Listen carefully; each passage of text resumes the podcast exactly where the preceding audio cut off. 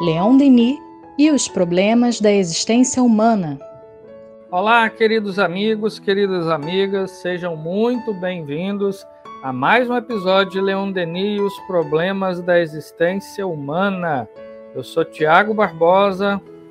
E eu, o Jailton Pinheiro. Muito bom estar aqui. Vamos lá, vamos estudar Leon Denis mais uma vez. Isso mesmo, isso mesmo. Bom, e hoje nós iremos dar continuidade ao tema é, da, do episódio anterior, né? ou seja, tratar da questão da mediunidade, claro, mas com foco naquilo que Denis chamou de transe e incorporações, né? na obra No Invisível, onde ele diz assim: em sua comunicação transmitida ao Congresso Oficial de Psicologia de Paris de 1900, o professor Myers de Cambridge era ainda mais afirmativo. Depois de haver enumerado os fenômenos obtidos no estado de transe pela senhora Piper e Thompson, fenômenos que ele estu estuda há 25 anos. Assim concluía o professor. Em sua maioria, os fatos enunciados celebram o caráter e memória de certas pessoas mortas, Estou convencido de que essa substituição de personalidade ou mudança de espírito ou possessão é um sensível progresso na evolução da nossa raça. Durante agora, Deni comenta, durante o transe, o espírito do médium pouco se afasta, permanece quase sempre confundido no grupo espiritual que cerca o seu invólucro terrestre essa influência, às vezes, se faz ainda sentir sobre o corpo, a que seus próprios hábitos o atraem. Sua ação se torna, em tal caso, um incômodo, um estorvo para os espíritos que se comunicam. Bom, então aqui, é, é como nós havíamos adiantado, nós estamos dando continuidade às reflexões de Denis, né, no episódio anterior, quando ele tratou da questão do, é, digamos, da incorporação, né? E nós trouxemos aquele contexto, inclusive é, com as reflexões de Allan Kardec na obra A Gênese. E nesse momento, é, Denis está trazendo testemunho de uma grande autoridade no assunto, que é o Frederic Mayer, Myers, melhor dizendo, ou Myers, enfim, é, que era a época ele presidia, né? A, a Sociedade é, de Estudos Psíquicos de Londres e estu, estudou exaustivamente o tema, que lá nos países é, anglo-saxões se chama comumente de possessão, fenômeno da possessão. Ou seja, onde ele está dizendo que, de fato, há uma substituição, claro que essa substituição não é completa, porque né, se tomasse conta completamente do corpo, sem dúvida nenhuma, isso provocaria desencarnação, digamos, né? É, é, do médium. Mas o que ele está tá tratando aqui é que nesse momento daquilo que nós podemos chamar de possessão, o espírito ele tem controle não só sobre, digamos, a mente do médium ou de, de determinadas áreas, como por exemplo é, a da escrita, é, a da fala, a, a percepção visual, olfativa, degustativa, mas de todas as áreas né, da sensoridade e também, digamos, as áreas motoras, né? Então ele tem um domínio completo. Claro que o próprio Denis adianta aqui que nesses casos o espírito do médium ele está ali próximo, né? E que não raras vezes, em fenômenos assim, se assemelham a esse, é, é há, claro, é, o fenômeno da, digamos, da sintonia. Se atrai com maior facilidade para coisas assim, entidades que têm uma, uma digamos, uma similaridade em algumas questões morais, intelectuais, em gostos em comum, né? Isso sem dúvida digamos, tem um peso muito grande, né? Mas, enfim, é, é mais dando um sentido é, é, enfático aquilo que nós já havíamos na semana passada introduzido, digamos assim.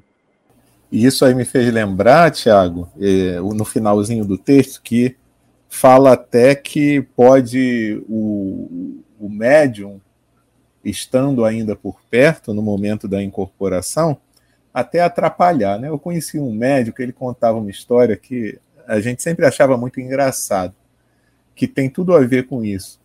Ele dizia que no, no dia lá específico, era um dia da semana que era específico para um atendimento.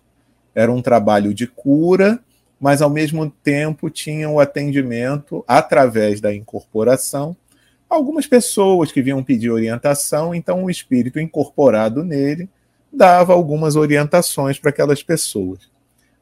E ele falava que tinha vezes que ele é, ele estava ao lado, ele se sentia, ele médium, né, em espírito ao lado, e ele observava aquela situação, e que às vezes ele tinha uma opinião, às vezes diferente da do espírito que estava dando a orientação, e aí que várias vezes acontecia do espírito dizer assim para ele mentalmente: Meu filho, vai dar uma voltinha aí no centro para ver como é que estão as coisas, porque você aqui do meu lado está me atrapalhando.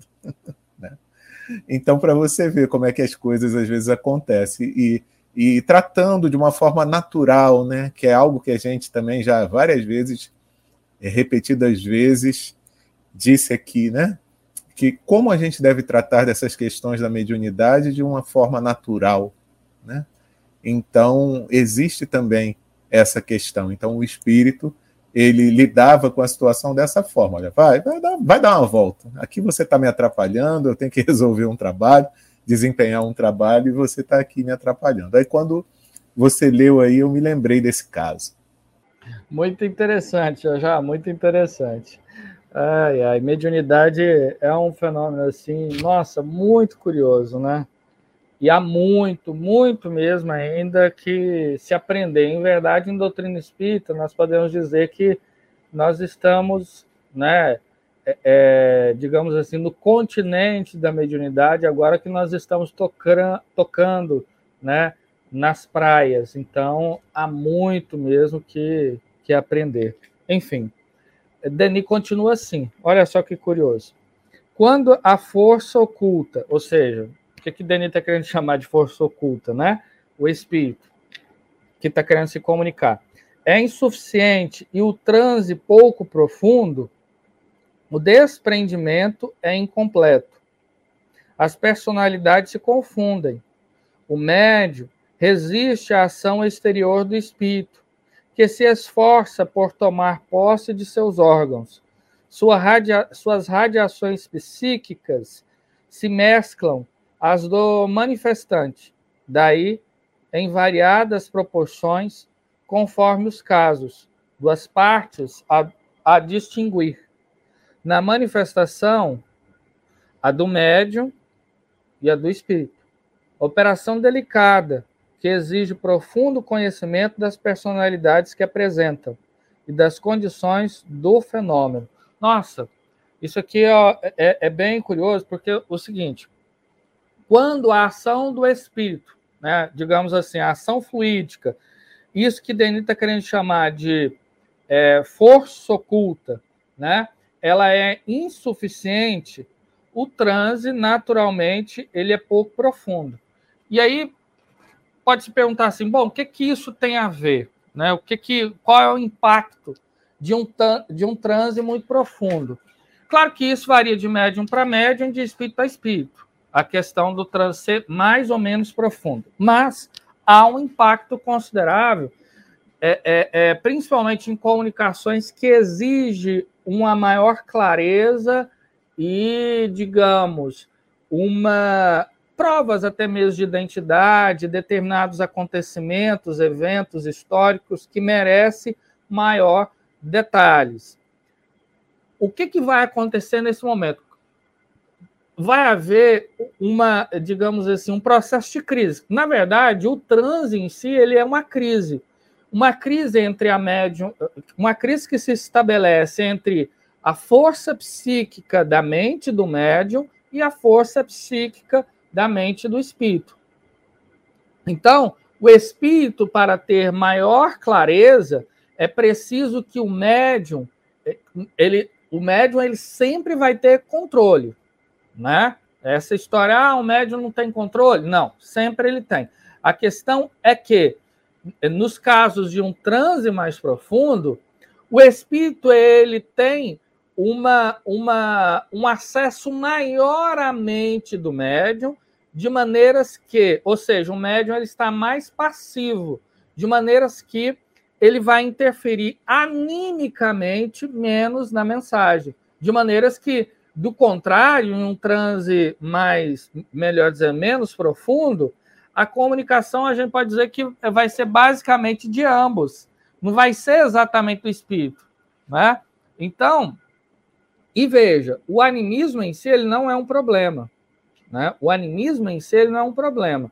O problema é quando a gente faz, a, nós fazemos as confusões, né? Achando que é uma comunicação mediúnica e de fato tem muito mais influência do médium do que o contrário, ou seja, mais, de fato uma comunicação genuinamente do espírito. Porque influência do médium sempre vai haver, né? Mas é, essa relação de proporcionalidade ela é importante para que, né, é, é, haja primeiro um trânsito profundo e, uma, é, e conseguintemente, o espírito ele consiga, com maior clareza, passar a mensagem, aquilo que ele de fato quer. Né? Então, são questões importantes. Agora, claro, isso vai, é, assim, essas condições elas variam muito, porque pode ser uma questão meramente de afinidade, o médium ainda não tem afinidade no sentido fluídico, e não há uma interação fluídica, muitas das vezes pode haver um processo de, de, de, em que o médium ele repele né, esses fluidos. A gente sabe que a questão dos fluidos, né, elas são muito, digamos assim, é um processo muito refinado. Tem que haver, a gente, quem já leu a obra, se não estou enganado, Missionários da Luz, a gente percebeu que muitas das vezes há determinados espíritos que estão num processo de aproximação do médium, às vezes durante semanas, meses, para que no momento da comunicação aquilo de fato consiga ser um pouco mais fácil, né? A gente se recorda também o caso do próprio André Luiz em relação a Chico Xavier. Ele teve que fazer ali algumas visitas durante alguns meses para que a coisa, digamos assim, mediunicamente funcionasse, né? Então, há toda uma complexidade com muitas variáveis, enfim. Por isso que é importante, né, Tiago, ser um grupo é, de trabalho mediúnico bem afinado, né? As pessoas tenham assim uma compreensão é, boa em termos de estudo sobre as questões mediúnicas, mas que possam ser é, criar um clima em que possa existir a sinceridade o médium poder dizer o que está sentindo, relatar as diferenças das manifestações, como a dizer assim, não, hoje o transe foi mais profundo, hoje eu não consegui, não me lembro de nada que aconteceu, porque eu, eu fiquei distante, é, ou então dizer, não, hoje não foi, eu senti que eu participei mais da comunicação, e, por outro lado, o, os outros que fazem parte do grupo entenderem isso, né? Entenderem que não pode exigir do médium um comportamento padrão em todos os momentos e em todas as situações. Né? Então é importante ter esse ambiente é, criado no grupo de afinidade, de entendimento, de compreensão, para que a atividade possa se realizar de uma forma bem tranquila. Porque já imaginou? Você não sentir a confiança do companheiro que trabalha com você? Pode até ser, se você não conseguir é, é, esse tipo de ambiente, que você até é, minta, né? Não, hoje eu senti isso. E você não sentiu nada daquilo só para atender a expectativa do companheiro, né? Então, é muita atenção que a gente tem que ter, é compreensão e respeito dentro desse ambiente de trabalho mediúnico.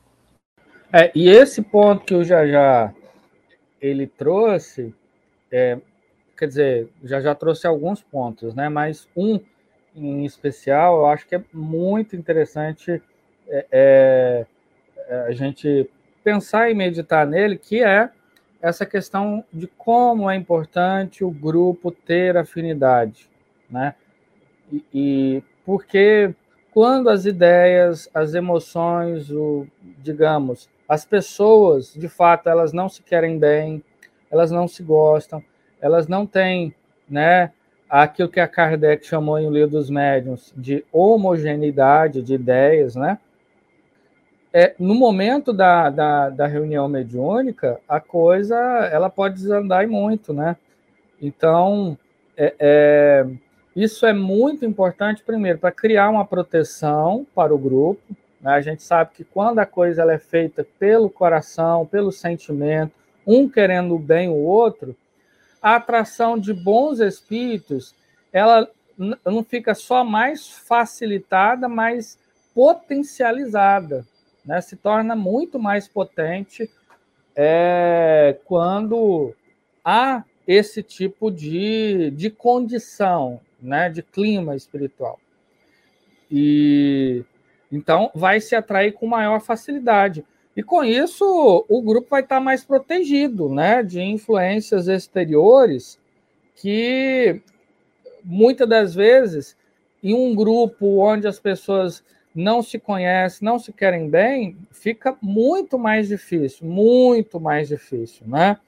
Sem contar que em reunião, nas reuniões mediúnicas, é, quando você conhece a pessoa, você tem intimidade, você pode com muito mais facilidade, né, amorosidade, jeito, chegar e, e, e, e avaliar determinados aspectos da comunicação, né? Você vai ter mais liberdade para ser, é, é, digamos, sem contar que um ponto que eu acho que é fundamental nisso é o seguinte, que é que a mediunidade ela é entrega, né? Ou seja, o que, que eu estou querendo dizer com isso? O, estado de transe é um estado né, alterado da sua consciência. Se você não tem uma confiança nas pessoas que estão ali, você fica gerando diversos bloqueios. E não vai ser alguma coisa assim, digamos, genuína, né? Você vai colocar diversos entraves. Ah, o espírito está falando isso, mas eu não sei porque depois o que, que vão dizer, o que, que vão falar, né? Mediunidade ela exige espontaneidade. Se não houver espontaneidade, o processo, sem dúvida nenhuma, ele será, digamos assim, travado. Portanto, por isso que é extremamente importante essa homogeneidade de ideias, né, de de gostos, de pensamento. Claro que com isso a gente não está querendo dizer que as pessoas vão ter que ser iguais. O próprio já, já, né, já colocou isso, que elas vão ter que pensar iguais, elas vão ter que se vestir. Não é isso, né?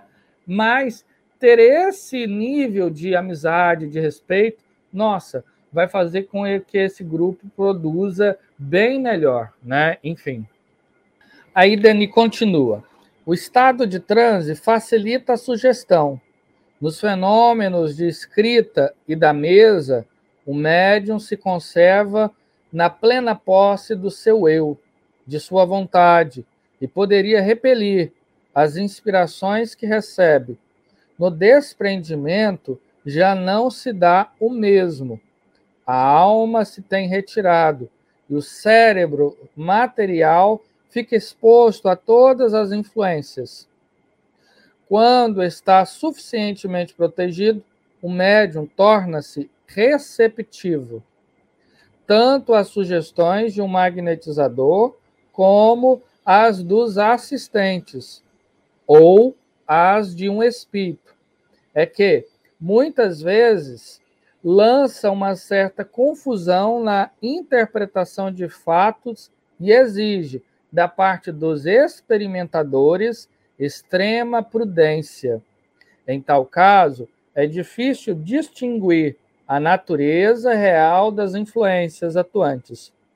Hudson Tuttle, médium, ele próprio, o faz notar em seu livro Arcana of Spiritualism. Os grupos espíritos, espíritas são frequentemente joguetes de uma ilusão, enganados por suas próprias forças positivas. Afastam os ditos espíritas, perdão, afastam os ditados espíritas, substituindo-os pelo reflexo do seu próprio pensamento. E então observam a contradição e confusão que ingenuamente atribuem à, inter, à intervenção de espíritos malévolos. Bom, aqui nós já tratamos da, da questão, digamos, do estado maior ou menor de transe, né? E que no estado menor de transe, digamos assim, o médium é, é, ele está, ele, ele, digamos, a influência do espírito não é toda, não é completa, né? De maneiras que abrem margem para os processos anímicos, ou seja, da sua própria alma, ele muitas das vezes dá vazão, claro que de maneira inconsciente, isso nós não estamos falando de fraude, né? mas daquilo que é natural no processo do animismo, e muitas das vezes ele dá vazão a determinados pensamentos, e isso se confundir com o pensamento do espírito. Um outro ponto que pode acontecer também é que, nesse estado, o, espi, é, é, o médium, ele também, como é uma antena psíquica que está, digamos assim, a descoberto, né? ele pode captar o pensamento de alguns dos assistentes, de alguma pessoa ali próxima. Né? Nós sabemos da realidade, das experiências em torno da telepatia. Né?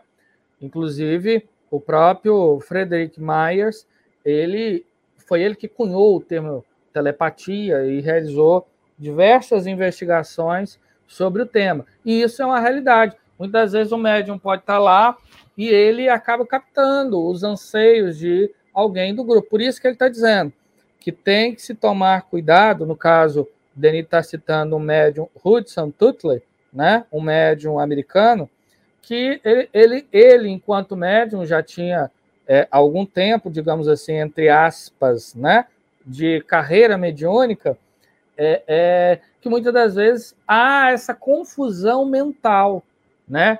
a, a sua própria mente, a mente do espírito que quer se comunicar e a mente das pessoas que estão ali no grupo, que naturalmente, quando se tem a, a, uma afinidade maior com essa ou aquela pessoa ali do grupo, você pode estar, entre aspas, novamente, refém a, a captar esses pensamentos. Então, vejam vocês que é alguma coisa que tem que se ter muito cuidado, muito critério, muita análise é por isso que Denis vai chamar a atenção para o papel dos experimentadores, de ter essa, esse nível de cuidado para que a coisa ela seja o mais puro, mais límpido, mais genuíno possível.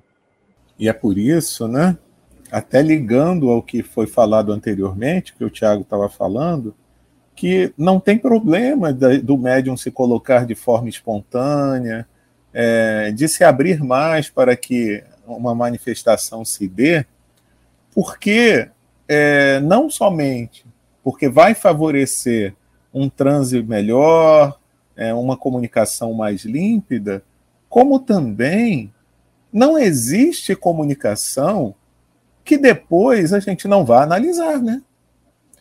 Então, não tem problema do que o que vai acontecer durante a comunicação. Eu não preciso ficar com medo de se, ah, será que eu vou fazer alguma coisa que não está certa?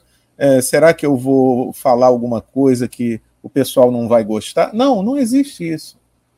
Porque depois toda comunicação precisa ser avaliada, analisada. Né? Então, tem vezes até que, dependendo do que for, nem faz é, muita diferença se a mensagem foi 100% do espírito, se foi mesclada com o pensamento do médio, ou seja lá o que for porque a gente tem que analisar depois. Né? A gente tem que verificar, não, isso aqui não faz sentido, isso é contra o bom senso se a gente der, a, der, der, publicação a uma mensagem dessa, por exemplo, né, se for o caso em pensar em se publicar uma mensagem.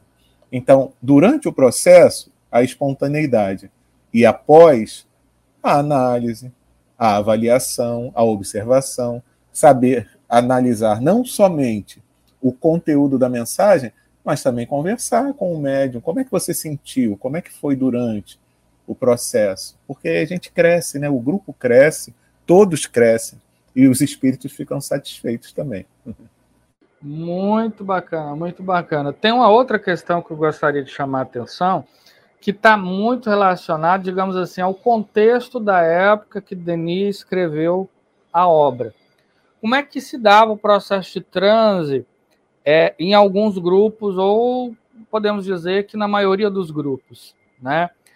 Ele se dava com a intervenção de um magnetizador, né? que geralmente era o próprio experimentador, principalmente nas comunicações que tinham caráter inteligente, né? não aquelas de caráter, digamos, é, é, de efeitos físicos. Né? Por exemplo, a, a médium Eleanor Piper, muito embora ela não tivesse um, um magnetizador, ela pedia que se formasse um círculo, né, para que se formasse, digamos assim, uma cadeia magnética para que ela conseguisse entrar em transe mais rápido. Em algumas sessões era assim, enfim.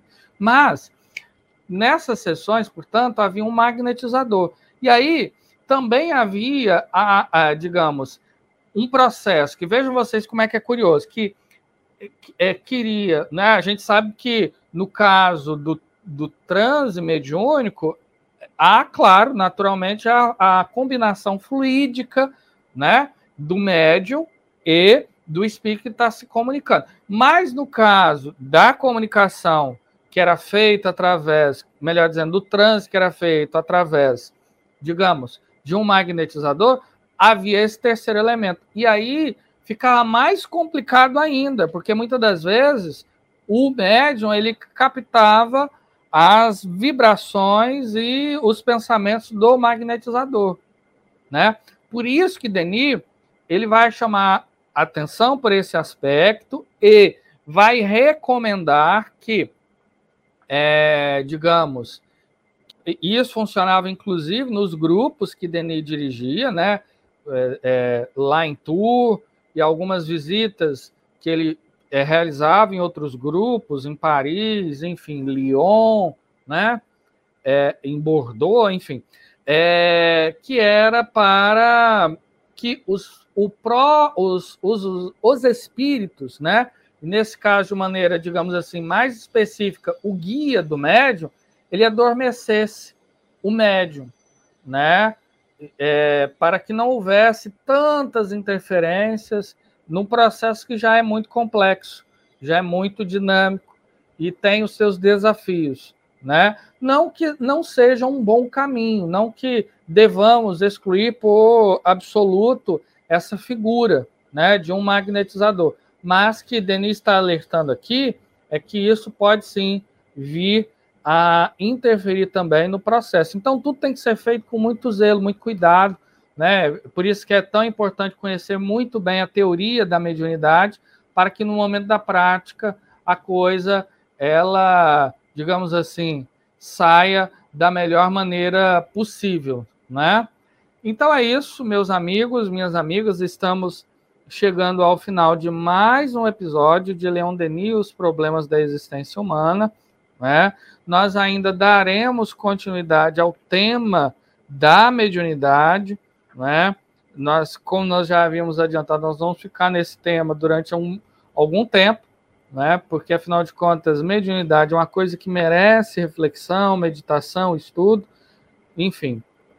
E a obra de Denis tem muito a que contribuir nesse sentido, tá bom? Então, um abraço, uma ótima semana e até o próximo episódio.